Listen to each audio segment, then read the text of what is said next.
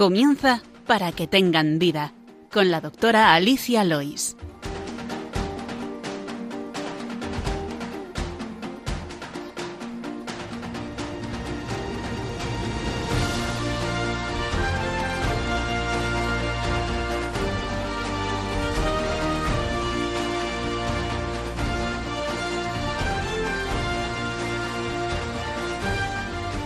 Buenos días, queridos oyentes de Radio María. Bienvenidos al programa Para que tengan vida.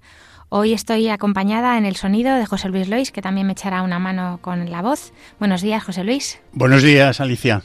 En el programa de hoy trataremos, eh, haremos una referencia al mensaje del Papa, que ha sido antes de ayer eh, la Jornada Mundial del Enfermo, celebrada a propósito de Nuestra Señora de Lourdes, y se ha celebrado la 31 Jornada del Enfermo.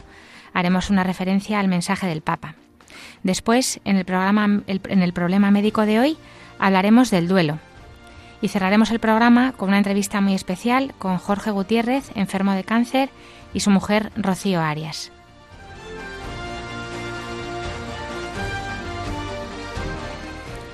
Le recordamos que tienen varias vías para contactar con nosotros. Pueden escribir sus preguntas al correo del programa, que es para que tengan vida también escribirnos una carta a la dirección de Radio María, Paseo Lanceros 2, primera planta, 28024 de Madrid, y pueden pedir una grabación al teléfono de atención al oyente de Radio María, que es el 91 822 8010, así como escuchar nuestros programas que están colgados en la sección de podcast en la página web de Radio María. Ahora les invitamos a que continúen la sintonía de Radio María y empezamos.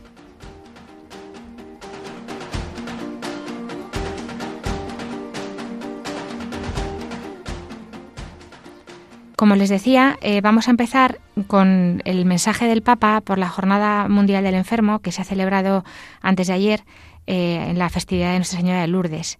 Así que José Luis nos va a hacer un pequeño resumen del mensaje del Papa, eh, del texto, de una extracción del texto del mensaje del Papa para esta 31 primera jornada. Los invito a reflexionar sobre el hecho de que es precisamente a través de la experiencia de la fragilidad y de la enfermedad como podemos aprender a caminar juntos según el estilo de Dios, que es cercanía, compasión y ternura. La experiencia del extravío, de la enfermedad y de la debilidad forman parte de nuestro camino de un modo natural. No nos excluyen del pueblo de Dios. Al contrario, nos llevan al centro de la atención del Señor, que es Padre y no quiere perder a ninguno de sus hijos por el camino. Se trata, por tanto, de aprender de Él, para ser verdaderamente una comunidad que camina unida, capaz de no dejarse contagiar por la cultura del descarte.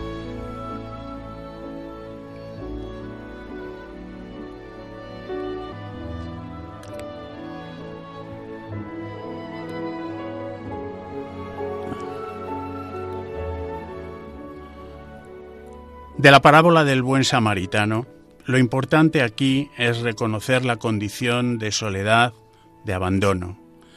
Se trata de una atrocidad que puede superarse antes que cualquier otra injusticia, porque, como nos dice la parábola, todo lo que se necesita para eliminarla es un momento de atención, el movimiento interior de la compasión. Dos transeúntes, considerados religiosos, ven al herido y no se detienen. El tercero, en cambio, un samaritano, objeto de desprecio, sintió compasión y se hizo cargo de aquel forastero en el camino, tratándolo como a un hermano. Obrando de ese modo, sin siquiera pensarlo, cambió las cosas, generó un mundo más fraterno. Nunca estamos preparados para la enfermedad y a menudo ni siquiera para admitir el avance de la edad. Tenemos miedo a la vulnerabilidad y la cultura omnipresente del mercado nos empuja a negarla. No hay lugar para la fragilidad. Y de este modo, el mal, cuando irrumpe y nos asalta, nos deja aturdidos. Puede suceder entonces que los demás nos abandonen o que nos parezca que debemos abandonarlos para no ser una carga para ellos. Así comienza la soledad y nos envenena el sentimiento amargo de una injusticia por el que incluso el cielo parece cerrarse. De hecho, nos cuesta permanecer en paz con Dios cuando se arruina nuestra relación con los demás y con nosotros mismos. Por eso es tan importante que toda la Iglesia, también en lo que se refiere a la enfermedad, se confronte con el ejemplo evangélico del buen samaritano, para llegar a convertirse en un auténtico hospital de campaña. Su misión, sobre todo en las circunstancias históricas que atravesamos, se expresa de hecho en el ejercicio del cuidado. Todos somos frágiles y vulnerables. Todos necesitamos esa atención compasiva que sabe detenerse, acercarse, curar y levantar. La situación de los enfermos es, por tanto, una llamada que interrumpe la indiferencia y frena el paso de quienes avanza como si no tuviera hermanas y hermanos. La Jornada Mundial del Enfermo, en efecto, no solo invita a la oración y a la cercanía con los que sufren, también tiene como objetivo sensibilizar al pueblo de Dios, a las instituciones sanitarias y a la sociedad civil sobre una nueva forma de avanzar juntos. Los años de la pandemia han aumentado nuestro sentimiento de gratitud hacia quienes trabajan cada día por la salud y la investigación. Pero de una tragedia colectiva tan grande no basta salir honrando a unos héroes. El COVID-19 puso a dura prueba esta gran red de capacidades y de solidaridad y mostró los límites estructurales de los actuales sistemas de bienestar. Por tanto, es necesario que la gratitud vaya acompañada de una búsqueda activa en cada país de estrategias y de recursos, para que a todos los seres humanos se les garantice el acceso a la asistencia y el derecho fundamental a la salud. Cuida de él. Es la recomendación del samaritano al posadero. Jesús nos lo repite también a cada uno de nosotros y al final nos exhorta, anda y haz tú lo mismo. No es una opción posible vivir indiferentes ante el dolor. El 11 de febrero de 2023 miremos también al santuario de Lourdes como una profecía, una lección que se encomienda a la Iglesia en el corazón de la modernidad.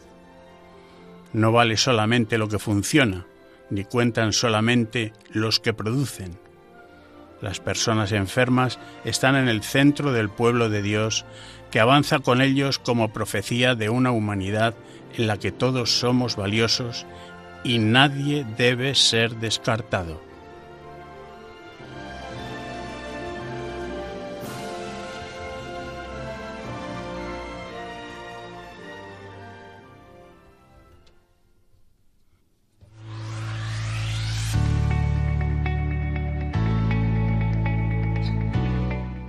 El problema médico de hoy.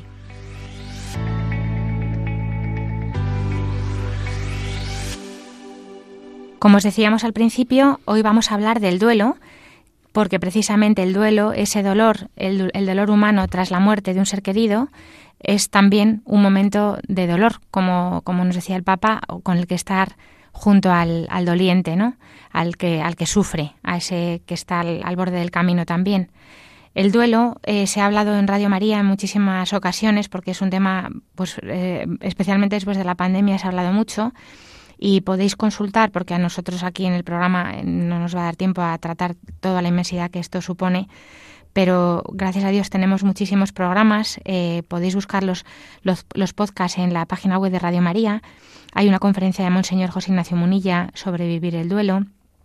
También en, el programa de tiempo, eh, tiempo de Cuidar hay muchísimos programas dedicados al duelo desde el 2021 al 2022. Eh, en Psicología y Familia también hay un programa del duelo en familia del, 19 de julio de 2022. En el, en el podcast del arte de acompañar y en tiempo de psicología. Esto es un tema que al que necesite profundizar, ahí va a encontrar muchísimo, muchísima información y, seguramente mejor de la que hoy podemos aquí tratar, quizá desde una perspectiva más desde el médico de familia, eh, como soy yo quien nos habla. Pero, pero bueno, se nos quedarán cosas, eh, es, un, es un tema precioso eh, que da para muchísimo y, por supuesto, sobre todo porque cada, cada persona mm, vive un duelo distinto, eh, cada persona que sufre una, una pérdida pues tiene, tiene su proceso y, es mm, un momento muy, muy especial de la vida de, todos, porque por desgracia, seguramente, por suerte, por desgracia, eh, todos pasaremos por él en algún momento de nuestra vida, porque todo el que ama en algún momento sufre, si el que no sufre es porque no ha amado. Entonces, eh, bueno, pues esto tarde o temprano seguramente nos llegue y desde aquí, pues eh, también, mm, pues invitar a, conocerlo también, porque eso también puede preparar. Como decía, es un proceso natural de ajuste y adaptación a la pérdida, eh, totalmente único en cada persona y también cambiante a lo largo del tiempo. No es una enfermedad y no necesita un tratamiento, pero sí que es verdad que a veces se puede complicar. No siendo una enfermedad, sí que es un acontecimiento vital estresante de primer orden, que puede desencadenar problemas de salud serios en las personas que lo viven. La muerte del hijo o del cónyuge son consideradas las situaciones más estresantes por las que se puede, pasar el ser humano. en la atención comunitaria del duelo son cruciales, por supuesto, la familia, los amigos, los vecinos, los dolientes que ayudan a otros dolientes, trabajadores sociales, enfermeros, psicólogos, psiquiatras, psicoterapeutas, etc. Pero el médico de familia es un cuidador privilegiado, ya que suele ser el único especialista del ámbito sanitario al que acuden normalmente los dolientes, también los especialistas que han tratado al enfermo, pero ya normalmente en la vida normal, en la vida corriente, al que acurren los, dolientes y el único que puede atender los problemas físicos, el dolor emocional, la disfunción y la discapacidad que conlleva el proceso del duelo, y a la vez mantener una circunstancia social normalizada, que no implica el estigma ni el concepto de enfermedad que tiene quizá la consulta de salud mental, por desgracia. Eh, muchos conocemos, hasta se ha visto en series, de, incluso de dibujos animados, como, Los Simpson, la cronología del duelo. Eh, hay teorías de que el duelo tiene como unas etapas, ¿no? Esto no es, no es clara, no, es, no está súper demostrado y tampoco tiene que ser siempre así. Hay varias teorías, pero una muy famosa que quizá a todos les os suene es la de la, psiquiatra suiza Elizabeth Kubel-Ross, que, eh, bueno, pues viendo en su trabajo con pacientes terminales en la Universidad de Chicago, divide el duelo en cinco etapas que tienen lugar normalmente de forma sucesiva. No obstante, eh, años después insistió en que el proceso de duelo no es ni tan lineal ni tan rígido, o sea, no siempre son estas etapas eh, una sucesivamente después de la otra.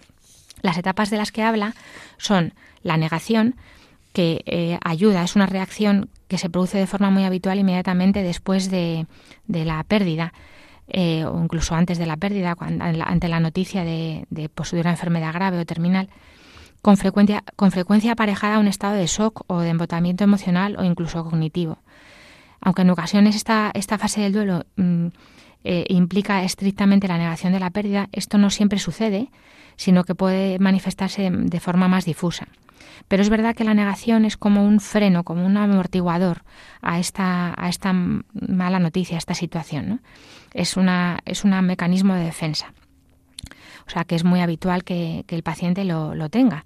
El paciente o el doliente, me, refiero, digo paciente y me refiero al doliente. Después vendría la ira, no siempre, como digo, pero es muy frecuente la ira. El fin de la negación va asociado a sentimientos de frustración, de impotencia con respecto a la propia capacidad de modificar las consecuencias de la pérdida.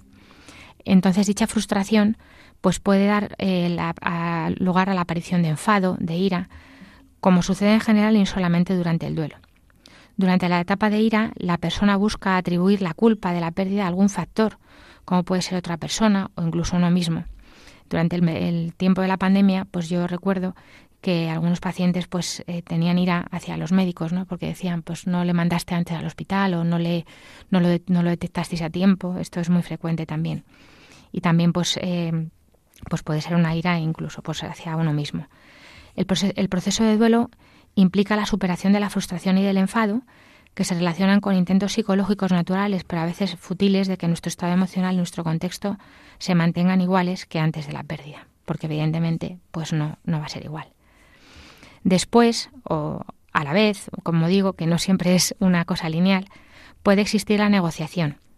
En la fase de negociación, la persona guarda la esperanza de que nada cambie y de que puede influir de algún modo en la situación. Un ejemplo típico eh, son los pacientes que, a quienes se les diagnostica una enfermedad terminal e intentan explorar opciones de tratamiento a pesar de saber que no existe cura posible, o quienes creen que pueden volver eh, con su pareja si empiezan a, comportarse de otra manera. A veces entre los cristianos eh, una reacción normal de negociación pues puede ser mm, pedirle a Dios, ¿no? Como pues si me, si me, si me curas a, a mi familiar, pues yo haré esto, haré lo otro que es un poco lo que se experimenta pues en sitios como Lourdes, mm, que es un proceso natural de por supuesto nosotros pedimos el milagro como cristianos a la Virgen que los ha hecho hace y muchísimos. Pero muchas veces eh, nos decía hace bueno una amiga nuestra verdad padre nos decía eh, que iba a Lourdes con su hijo y decía he ido a Lourdes a buscar el milagro y me he dado cuenta de que el milagro es precisamente mi hijo y su enfermedad. Así es eh, pero bueno, en esta negociación también es muy habitual, ¿no? Pues ¿qué, debo hacer, qué puedo hacer, cómo buscar una solución. Después de la negociación, o simultáneamente, puede venir la depresión. La depresión, la tristeza, ¿no? O el, pues eso, el, desánimo. Esta, esta cuarta etapa, en este periodo, la persona empieza a asumir ya de forma definitiva la realidad de la pérdida. Ello genera sentimientos de tristeza, de desesperanza, junto con otros síntomas típicos de los estados depresivos, como pueden ser el aislamiento social o la falta de motivación.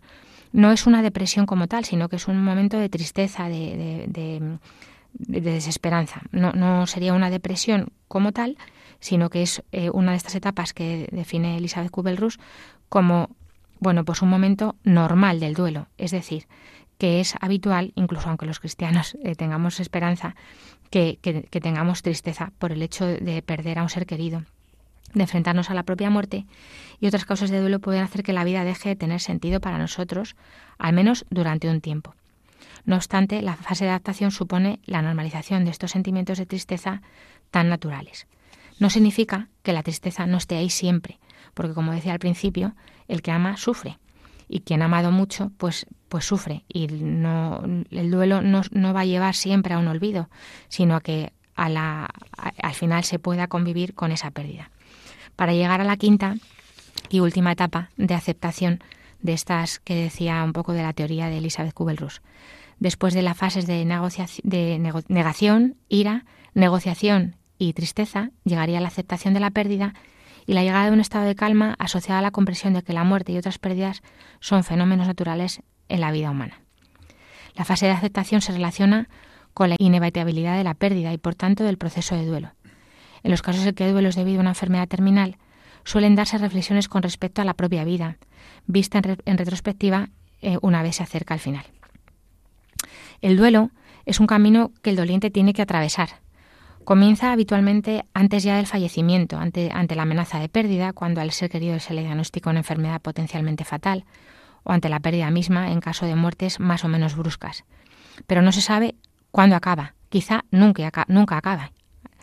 Cada doliente va a recorrer un camino diferente cuya trayectoria presenta una enorme variabilidad, como digo, que va a depender de muchas cosas, por ejemplo, de si el fallecido era un hijo, o la pareja, o el padre, o el hermano, amigo, conocido, etcétera y de las múltiples circunstancias vitales que rodean también a esa persona, de esa red social que le acompañe, si estaba más o menos sola o más o menos aislada, de la vida que tengan. Si es un hijo, pues si tiene más hijos o si no los tiene. Sin embargo, a pesar de esta gran variabilidad, se pueden describir eh, grandes rasgos o distintos periodos eh, que también podríamos hablar aparte de estas etapas. Habría en algunos casos un duelo anticipado o premuerte que llamaríamos que es un tiempo caracterizado por el shock inicial ante el diagnóstico de una muerte cercana. En este tiempo, pues eh, la, negación del paciente y su familia, mantenida en mayor o menor grado hasta el final, o la aceptación, o la ira, o la tristeza, como decíamos antes, también la ansiedad, el miedo y el centrarse también en el cuidado del enfermo.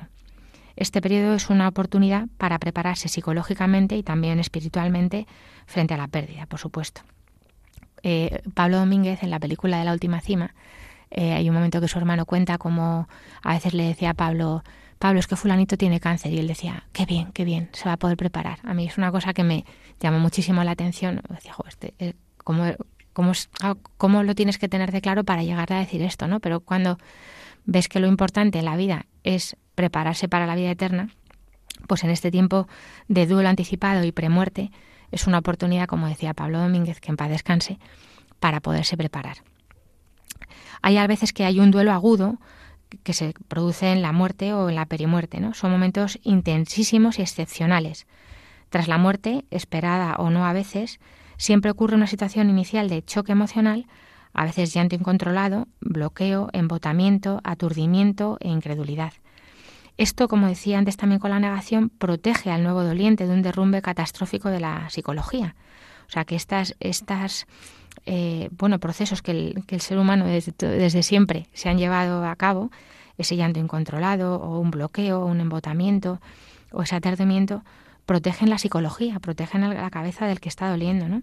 Y no se da apenas cuenta de lo que está ocurriendo. Eh, a veces parece casi un robot que actúa automáticamente, pero es normal en este duelo agudo. Luego estarían el duelo temprano, desde semanas hasta unos tres meses después de la muerte, que hay un tiempo de negociación, de búsqueda del fallecido, de estadios de rabia, de intensas soledades de llanto, de profundo sufrimiento, de miedo a enfrentar la vida en soledad que ya queda sin, sin el que se ha ido. El doliente puede ser capaz de llegar a reconocer la realidad de la muerte a un nivel racional, pero no todavía a nivel emocional. Mm, quizás se vayan implantando ideas de que esto es para siempre, ya por fin, que no volverá nunca, que no le volveré a ver, ya se va produciendo ese proceso, ¿no? se va experimentando lo que es vivir en soledad o sin esta persona y se va sentando la tristeza como un sentimiento que puede predominar más o menos en, mayor o menor grado, pero que no es mm, malo, sino que es un sentimiento. Y luego estaría el duelo intermedio, desde meses hasta años después de la muerte, que es pues eso, el que no en el que no se tiene la protección de la negación del principio, porque ya no está ese shock, ni el alivio del paso de muchos años, sino que todavía pues estamos en un tiempo intermedio en el que ya pues de una forma ya más normalizada tenemos que vivir sin esa persona, con lo cual como veis, en resumen, es un poco esto una montaña rusa emocional y cada caída después de la anterior subida produce desesperanza, ya que parece que se vuelve al principio, o incluso se encuentra uno peor hasta la siguiente subida. Pero estas subidas y bajadas a veces normalmente con el tiempo se hacen menos pronunciadas. Es una etapa, el duelo intermedio, desde meses hasta años después de la muerte, de tormentas emocionales y vivencias contradictorias. También una mayor sensibilidad, ¿no? A lo mejor hasta ante mm, pues, eh, circunstancias ajenas, o que pueda haber culpas, reproches, a veces rabia, soledad, eh, añoranza, por supuesto, que están siempre presentes y que asaltan en cualquier momento. Con la vivencia de la nueva rutina se va implantando progresivamente la realidad de la pérdida, con todos sus matices y a, veces, mm, pues en, por ejemplo, en, duelos cíclicos, como en el primer año, aniversarios, fiestas, vacaciones, y la pérdida de los roles que, que, que desarrollaba el difunto, pues tenemos que ir matizándolas nosotros para ir adquiriéndolas. Es también un tiempo de soledad y aislamiento, de a veces, a veces pueden aparecer pensamientos obsesivos, a veces es la primera incluso experiencia de vivir en soledad, porque mucha gente deja de vivir con sus padres para vivir con su, con su marido. Entonces nunca ha vivido sola y es frecuente no volver a tener un contacto físico íntimo, por ejemplo, en una viudedad, ni, ni manifestaciones afectivas con otra persona. ¿Qué puede dificultar eh, eh, que haya un duelo más patológico? Bueno, pues mm, muchas veces el quién era el fallecido eh, es mucho peor. No, claro, cada duelo es distinto, ¿no?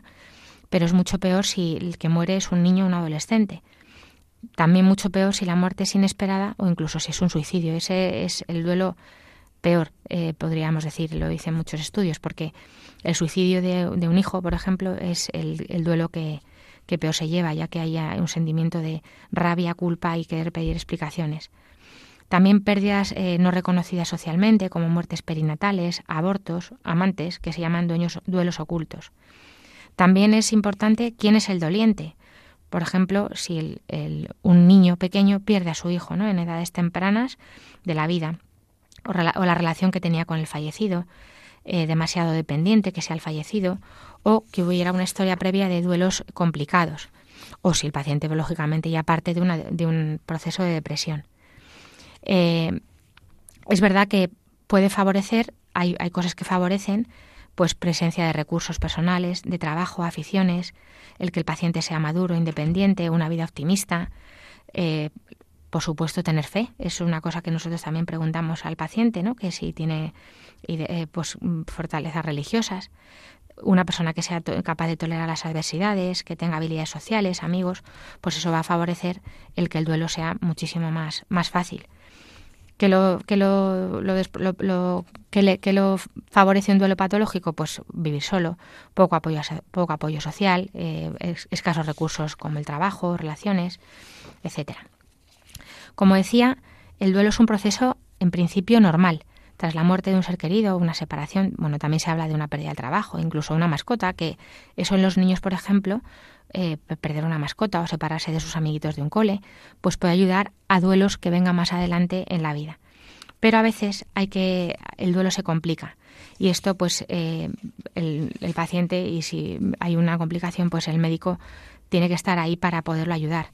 Normalmente no tratamos el, con fármacos los los duelos, pero es verdad que hay veces hay que, hay que hacer excepciones y siempre informar.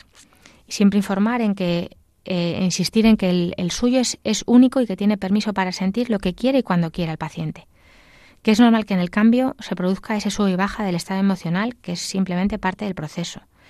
Tenemos que informarles, para eso también estamos aquí, que hay que aclarar las dudas más habituales. Por ejemplo, el doliente pues, se pregunta si es bueno ir al cementerio, cuánto, si es bueno llorar, hablar siempre del muerto porque ahora no me fío de nadie, porque ahora tengo más miedo a morirme y a la vez no quiero a la vez quiero morirme. O sea, esas preguntas son muy habituales advertir de que algunas fechas, aniversarios, pues vacaciones, todos los santos, la Navidad, son especiales y es previsible que llegan a sentir nuevos tirones de dolor. A veces es muy, muy eficaz anticiparse a esas fechas, haciendo una previsión de lo que puede pasar. En cualquier caso, aunque suceda lo que se teme, que se va a estar peor en esas fechas, esta actitud más activa de planificar sí que da la sensación de control y la situación acaba no siendo tan dolorosa, aunque lógicamente lo puede ser, lo va a ser, pero no, no lo sería tanto si nos podemos preparar.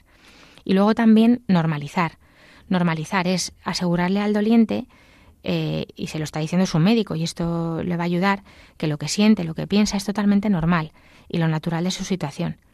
Esto eh, valida sus reacciones y sus sentimientos, los legitima, los confirma, los desculpabiliza, porque muchas veces además, por ejemplo, en una en un paciente que ha que ha muerto después de un, de un Alzheimer prolongado, ¿no? una demencia, en el que la familia pues ya hace mucho tiempo que no, que no tiene al, al, padre, a la madre que, que tenía. Pues muchas veces lo que ocurre es que esos hijos se sienten culpables porque al fallecimiento se sienten incluso aliviados. Pues eso hay que explicarlo, porque ese, eso de decirle esto que te pasa es normal, le va a aliviar. Eh, normalizaríamos especialmente que no se quiera olvidar, ni que deje de llorar, que se continúe hablando de él, que se, o que se refiera a él incluso en el presente. Las presencias, a veces hay que explorar eh, vivencias que se pueden dar con cierta frecuencia. Por ejemplo, las presencias, es decir, que el doliente ve, oye o siente al fallecido, pues, como pareció al miembro fantasma que cuando pierdes un, un, miembro, cuando te amputan un brazo, que se siente aunque no está. Bueno, pues pasado el tiempo van desapareciendo estas presencias progresivamente, pero es normal que las tengan. Incluso falta un basta un estímulo un pelín intenso, un aniversario, para provocar estas emociones olvidadas. Pues hay que normalizar estas, estas vivencias para que no se piense que se está volviendo loco. En determinadas situaciones que resultan dolorosas, es importante darse cuenta de lo que se siente y sabemos y saber algunos porqués. Por ejemplo, eh, ¿por qué a veces la gente mm, hace como que no me ve? y, ¿O por qué cuando veo a otras parejas siento envidia o rabia? ¿O por qué las fiestas no me lo paso tan mal? Bueno, pues explicarlo, normalizarlo y, y bueno, pues, pues ponerle palabras, ¿no? Que es normal.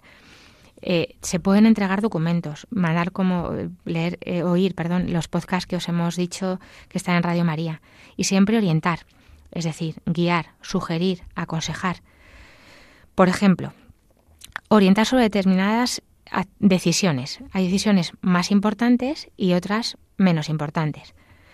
Pues eh, debemos orientar que las decisiones importantes o las, las irreversibles En general se desaconseja tomarlas eh, durante el primer año. Por ejemplo, cambios de domicilio, venta de propiedades, una nueva pareja, un embarazo sustitutivo. Pues eh, desprenderse de los objetos del difunto, que aunque no son tan trascendentales, también conviene demorar. Y luego, eso, o sea, eso sería esperar el año. Y luego, toma de decisiones menores, pues se puede comenzar con problemas sencillos, tratando que la persona llegue a ser autónoma, y otras veces se trata de adquirir habilidades que ejercía su pareja. También, por ejemplo, reorganizar la familia. A lo mejor hay que prescribir tareas habituales. Por ejemplo, eh, es muy bueno que, que, salga todos los días a la compra, que ande un rato, que saque a pasear al perro. Esto obliga a, resocializarse a la vez que se realiza una actividad saludable. ¿Qué no es aconsejable o qué hay que detectar si se está produciendo? Pues el que se encierra en casa, el que deja de andar, el que se mete horas de televisión, el juego, el abuso de alcohol, el tabaco. ¿Por qué? Porque estos son mm, bueno, formas de, morirse también ¿no? en vida. Psicofármacos. Eh, ¿Cuándo se, puede llegar a medicalizar el duelo? Bueno, pues eh, sería darle categoría de enfermedad y ya como hemos dicho el duelo normal, que es el habitual, hay que evitar eh, los, los, fármacos, sobre todo la anestesia emocional, así como la dependencia de fármacos se puede ayudar, es verdad, sobre todo al principio, en el proceso de shock, de, pues, eh, que tiene un insomnio un llanto incontrolable, con algún ansiolítico o con algún hipnótico, pero solo a demanda y a poder ser por periodos muy cortos, siempre a dosis mínimas. Y en algunos casos, pues el médico valorará si hace falta dar algún antidepresivo mm, que pueda ayudar a diferenciar si hay una depresión mayor. Pero no pasa nada si hay algún paciente, pues por ejemplo, la muerte de un, de un hijo, ¿no? Pues una situación muy dramática eh, una enfermedad mm, que ha visto sufrir a su hijo mucho tal, pues a lo mejor esa persona no consigue eh, mm, terminar su vida sin, sin, esa pena, entonces a lo mejor sí que necesita una medicación, no pasa nada, pues se, se puede poner y eso le puede ayudar a, a llevar su vida mejor. Y luego a veces, y ya para terminar, es necesario hacer pruebas complementarias porque aunque el paciente, el doliente, a veces tiene ganas de morirse, también tiene miedo a morir. Entonces, bueno, pues para, bueno, pues para, mm, y pasa mucho que, que a lo mejor se ha cuidado un enfermo mucho tiempo, se ha descuidado él. Esto es muy, muy frecuente. Entonces vemos que no se ha hecho analítica en los últimos años porque ha estado todo el rato pendiente del enfermo y es muy bueno pues bueno pues hacerle un repaso de lo que le toque, ¿no? Una analítica o lo que le toque por, por su edad. Eh, voy a acabar aquí porque es que esto daría para mucho pero es que hoy tenemos una, una ocasión muy especial. Hoy hemos traído a la radio a dos amigos, eh, Jorge y, su mujer Rocío. Vamos a escuchar una entrevista que le hicimos el otro día porque bueno, ellos eh, necesitan su tiempo especial y, la escuchamos. Hoy tengo el gusto de estar acompañada de dos amigos, hermanos de mi comunidad de cursillos de cristiandad, que, han venido para, para, hablar de una enfermedad que es la que tiene él, Jorge, Jorge Gutiérrez, que tiene 50 años, y su mujer Rocío Arias, que han venido aquí conmigo a la, radio para, para hablar de lo que está haciendo el Señor en su vida y también para la cruz que, que, les ha tocado, que les ha tocado vivir. Jorge, eh, cuéntanos, te han diagnosticado hace poquito de un tumor. Sí, hace como un mes empecé a notar la pierna izquierda como rara, como dormida. Y yo como me dio un infarto hace tres o cuatro años, pues pensaba que, que era, que tenía unos trombos. Y nada, fui a urgencias y, ahí en urgencias me hicieron varias pruebas y me, me dijeron que tenía un tumor en la cabeza cerebral bastante agresivo, inoperable y, y bueno. Y luego me, me, hicieron muchas pruebas y ahora estoy pendiente de, pues del tratamiento que empezaremos seguramente la semana que viene o la siguiente, que consistirá en algo de radio y luego algo de quimio y, y bueno, diagnóstico complicado. Me han dado, me dijeron que como dos o tres meses y bueno, en esas estamos. Antes de hablar de más de la enfermedad, si quieres, que, que ahora hablaremos un poquito de lo que ha supuesto pues, en vuestra familia. Tenéis cuatro hijos. Eh, cuéntanos, ¿tú quién eres? ¿Qué, ¿Quiénes sois? Pues yo, yo soy el octavo. Y, Rocío, por supuesto. El, el, octavo de doce hermanos. Mi familia, es, mis padres son del Opus Dei. Y nada, yo desde la adolescencia yo me separé de la iglesia y, llevé una vida bastante de, de, juerga, de salidas, de nocturnidades. Y, bueno, luego conocí a, a, la que es ahora mi mujer, Rocío, y nos casamos, tuvimos hijos y la cosa se empezó a, a torcer. Y, Hasta que un día yo toqué fondo, llegué de juerga a las 10 de la mañana y ahí me di cuenta que estaba tirando mi vida a la basura y decidí cambiar, decidí cambiar y empecé a ir a misa porque yo no iba a misa ni tal, me, confesé y a los pocos meses mi hermano pequeño me, me invitó a un cursillo de cristiandad y le dije que sí. Y entonces fui al curso de cristiandad y ahí pues cambió mi vida. Y tuve un encuentro con el Señor, le dije que sí y, a raíz de entonces pues, pues mi vida cambió radicalmente y, y ahora, ahora camino junto a la comunidad de cursillos y, y soy feliz. Rocío, ¿también, ¿también hiciste tu cursillo?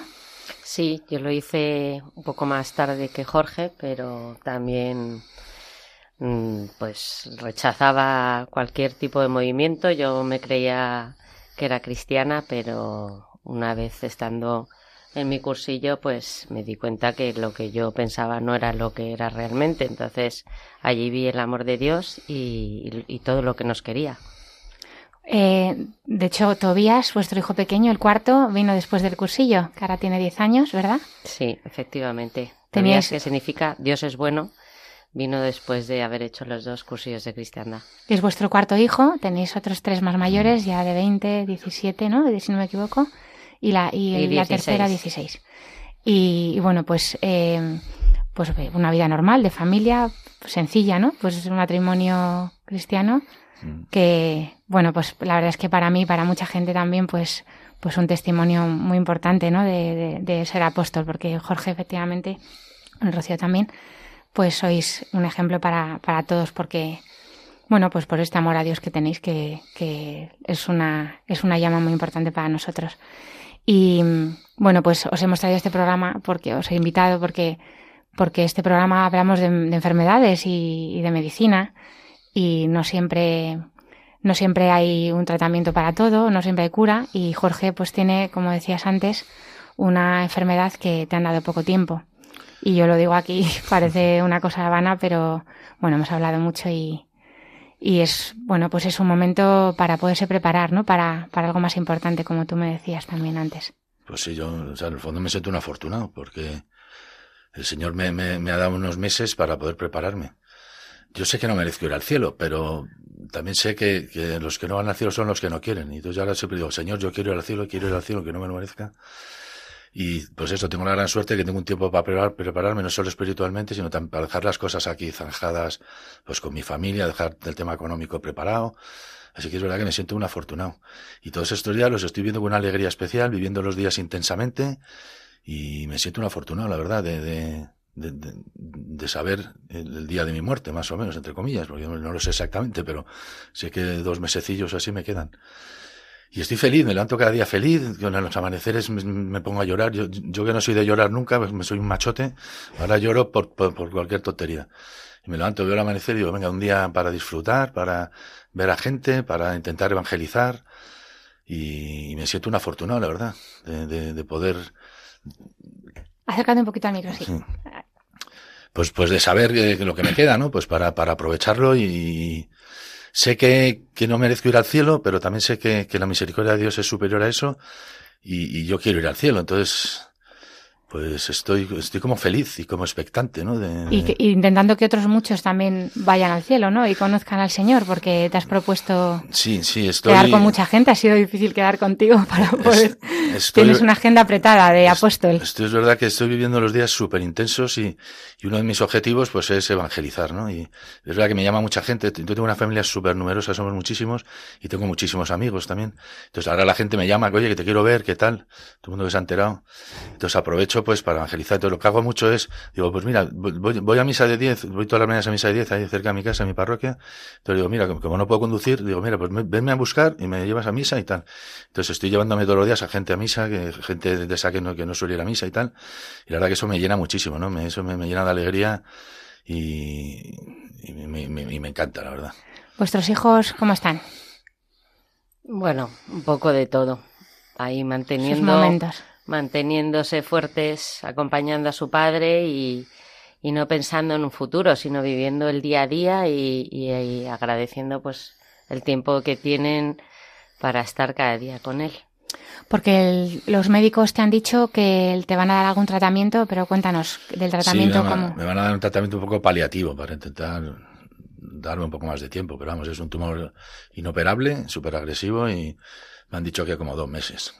Se trata de un glioblastoma multiforme, ¿verdad? Que es así el nombre que tiene, aunque a veces se, nos olvida estos nombres tan raros. Y, bueno, pues te van a dar algo de tratamiento para que eso, para que mejore un poquito tu calidad de vida y, y, estés un poquito más tiempo aquí preparando, dejando todo listo. Eso, eso. Te van a dar eh, radio, un poco de radio y luego viendo cómo funciona la radio, algo de, algo de quimio. Sí, pero... Eh, Todavía no has empezado, Pero paliativo, sí, creo que la semana que viene. Sí, es verdad. Y, y, bueno, pues, pues, ¿qué le diríais a los enfermos que a lo mejor están a las puertas también en esos últimos momentos o que están en paliativos? Qué, difícil, porque qué difícil. yo desde mi perspectiva, que me digan a mí, de repente un día tu marido tiene un cáncer terminal y no le quedan mucho tiempo, pues yo no, no puedo decir que esté alegre ni feliz, pero sí que tengo la fuerza de, de tener al Señor y tener su amor y apoyarme en Él, porque es un, Dios que me quiere y nos quiere a todos y, y Él vino a salvarnos. Entonces, es verdad que la noticia nos la dieron el 24 de diciembre, que es una fecha para los cristianos, pues, pues, importante. Y dije, pues el Señor ha venido a salvarnos y, y si tiene que ser esta fecha, no lo voy a vivir con tristeza porque, porque le queremos un montón y nos apoyamos en Él. Entonces es una suerte para mí ser cristiana y, tener la fuerza del Señor y, la, y a la Virgen detrás. O sea, la cruz está, la cruz está ahí. Es que nuestra fe es una fe con cruz. Y este es un valle de lágrimas, ¿no? Y, y, nos estamos preparando para ir al cielo. Este programa no es de testimonios, pero es verdad que me parecía eh, imposible, no me entraba en la cabeza no, no, no invitaros para que, pues con vuestro testimonio dierais eh, consuelo a tanta gente, ¿no? Que vive sus últimos momentos también, quizá, y que nos va a tocar a todos, ¿no? Que de esto, como decía Jorge, es que nos, vamos a morir todos. Bueno, sí, que no tengan miedo, no sé, yo. ¿Miedo a qué? ¿A ir al cielo? Es un poco. Yo creo que tenemos más miedo los que nos vamos a quedar sin ti, los que se van a quedar sin ti. Por supuesto. Porque tú vas directo, pero. Bueno, no sé, yo sé que no me merezco ir al cielo, pero la misericordia de Dios es superior y espero que, que me acoja, ¿no? Y entonces pues no tengo miedo, la verdad. Eh, me da un poco de pereza el proceso y el deterioro y tal, y me da un poco, me da pena a mis hijos y mi mujer que salgan aquí sola, pero yo no, yo miedo no tengo, o sea, yo. Cuéntanos un poquito ahora el deterioro que tienes, lo que vas notando, porque ahora ya nos ha costado un poquito, bueno, por suerte todavía hemos podido venir aquí hasta la radio, al estudio, aquí a que, a que hicieras esto tan chulo, ¿no? De ponerse aquí los cascos y el micrófono delante. La verdad que sí. Pues empezó a, principios de diciembre, empecé con la, la pierna empezaba a estar como dormida, como, la pierna izquierda. Como que me, que me yo, ¿qué le pasa? Entonces yo como, a mí me dio, me dio un infarto hace cuatro años o así, pensé, pues esto va a ser que tengo un trombo en la pierna y me está, la tengo aquí tonta. Y entonces el, el, en, el 25 de, el 24 de diciembre, o sea, las semanas anterior ya me, ya me caí, me caí, me caí, me falló la pierna y me caí, ya dije, oye, esto empieza a ser preocupante. Entonces me fui a urgencias, allá a La Paz, y nada, me hicieron un montón de pruebas, tal, no sé qué, y ya me, me dijeron ahí que no, que, o sea, que no, que no era un trombo, sino que era un, tumor en la cabeza que afectaba al lado izquierdo de, empezando por la pierna y ahora ya estoy empezando a notar también la mano, y me empezó ya a fallar también. Por ahora eso es lo que tienes y... Y también tuviste lapsus en el trabajo. Ah, bueno, sí, también de cabeza. Te van olvidando cosas. En el trabajo, sí, del tema, de, yo soy lotero, entonces tema de números, de cuentas, empecé a, a tener lapsus de, pues de sumar mal, de tal, entonces ahí también pues me di cuenta que algo pasaba, ¿no? Pues nada, a mí solo me sale dar las gracias al Señor, dar las gracias por mi vida, por mi matrimonio, por mis hijos, por la familia que he tenido y vivir más años o menos años, pues bueno, yo los años que he vivido, la verdad que pues que he sido feliz. Bueno, tuve unos años de juventud un poco tal, pero luego el Señor me rescató, gracias a, gracias a Dios, y, y, tengo una, y soy feliz y me siento súper afortunado de, pues de mi familia, de mis amigos, de, de la fe que el Señor me ha regalado. Y estoy bien, estoy tranquilo, estoy en paz, no tengo miedo. Y sí que pues, me, me,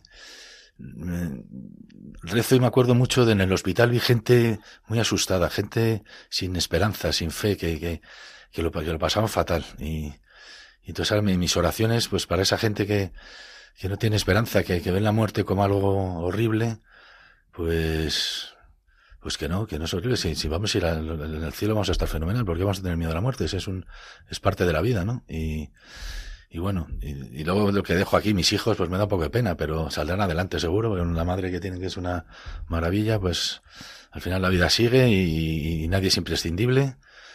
Y la verdad que me voy tranquilo, feliz y, y bien, en paz.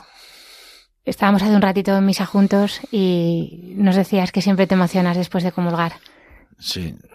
Que, eso no te pasaba antes, que, te pasa por la cabeza cuando el Señor está contigo pues después de la comunión. Que vivimos todos como si no nos fuéramos a morir y no vamos a morir todos. Entonces, a mí cuando me han dicho voy a morir, pues te toman las cosas de otra manera. Y es que, claro, yo ahora voy a comulgar y, y digo, qué suerte tengo que estoy recibiendo al Señor. O sea, lo veo todo de otra manera, de como, como, como auténtico. Entonces, pues me emociono, porque yo que soy que no lloro nunca, pues ahora lloro por cualquier tontería. Y entre ellas pues en misa, en misa me emociono porque siento ahí el amor de Dios, lo que me quiere, incluso en estas circunstancias que, pues cómo me cuida, cómo me mima y, y me siento un súper afortunado. Entonces, lloro de alegría. Muchas veces ahora lloriqueo de vez en cuando y mi mujer, Jorge, ¿qué te pasa? Y digo, no, no, no te preocupes, es, es de alegría, que es de alegría. Siempre digo que es de alegría. Porque es verdad que no tengo, no tengo angustia, ni miedo, ni, ni nada. Estoy como con una felicidad súper auténtica, especial. Cada día como disfrutando cada momento. Lo achaco a que sé que hay muchísima gente rezando. Yo tengo una familia que somos muchísimos, somos súper numerosos y entonces sé que hay mucha gente rezando y luego también tengo muchos amigos y, y, en mi movimiento también sé que está todo el mundo rezando. Y es que se nota, porque me levanto por las mañanas con una alegría especial, un, unas ganas de, de, de vivir el día intensamente y disfruto ayudando a los demás. Ahora me, me, me gusta, pues intento llevar gente a misa. Eh, mucha gente me dice, oye Jorge, ¿qué puedo hacer por ti? Entonces, como no puedo conducir, digo, mira, pues, ¿te, importa llevarme a misa? Entonces, me estoy llevando gente a misa para, pues para intentar evangelizar y acercar gente al Señor, ¿no? Y eso, eso me llena de, de, de alegría total. Eso me encanta. Rocío, ¿quieres decirnos algo para despedirnos? Una oración, lo que. Nada, yo poco puedo decir. La, la oración es la que, la que hacemos también de agradecimiento por el apoyo que tenemos a todo el mundo detrás nuestro porque es lo que nos sostiene, porque nos acercan a Dios y porque tenemos al Señor al lado y, le tenemos sosteniéndonos y, nada, agradecer mucho cada día que pasamos juntos y el tiempo que tenemos para despedirnos y, y vivirlo con, de otra manera. Los oyentes y por supuesto nosotros agradecemos mucho vuestro tiempo que hayáis venido hasta aquí con el esfuerzo que supone. Cada pasito es un reto, pero, pero bueno, que Dios os lo pague, de verdad. Vamos, a mí me ha pagado muchísimo y que Dios os lo pague porque esto es un bien muy grande. Que Dios os bendiga. Muchísimas gracias. Gracias. Hoy, Señor, te daré las gracias por mi vivir, por la tierra y mis amigos, porque siempre fui feliz, por el tronco en que nací y la sabia encontré y los brotes que nacieron portadores de tu fe. Por las veces que caí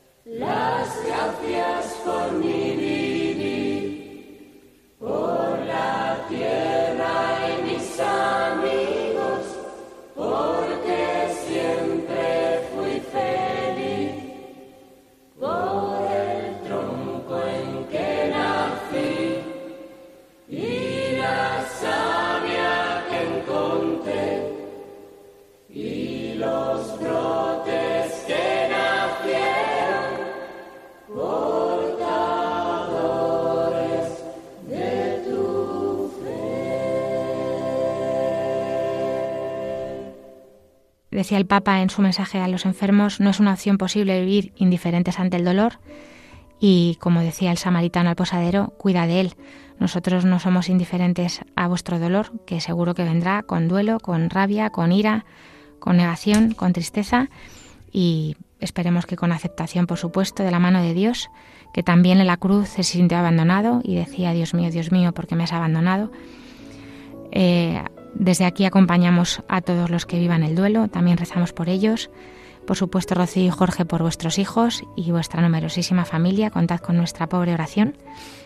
Y os invitamos a todos los oyentes del programa Para que tengan vida, que pueden escribir sus preguntas al correo del programa, que es para que tengan vida, arroba.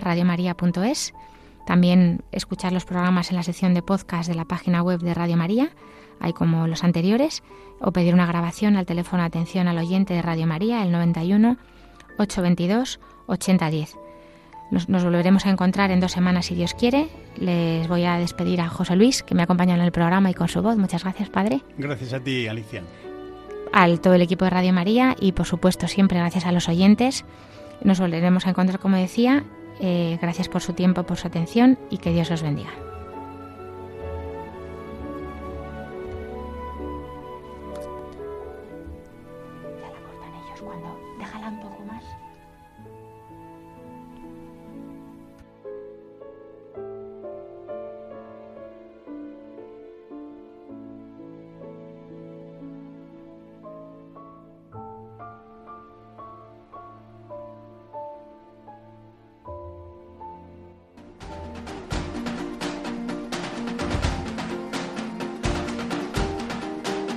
Así concluye Para que tengan vida con la doctora Alicia Lois.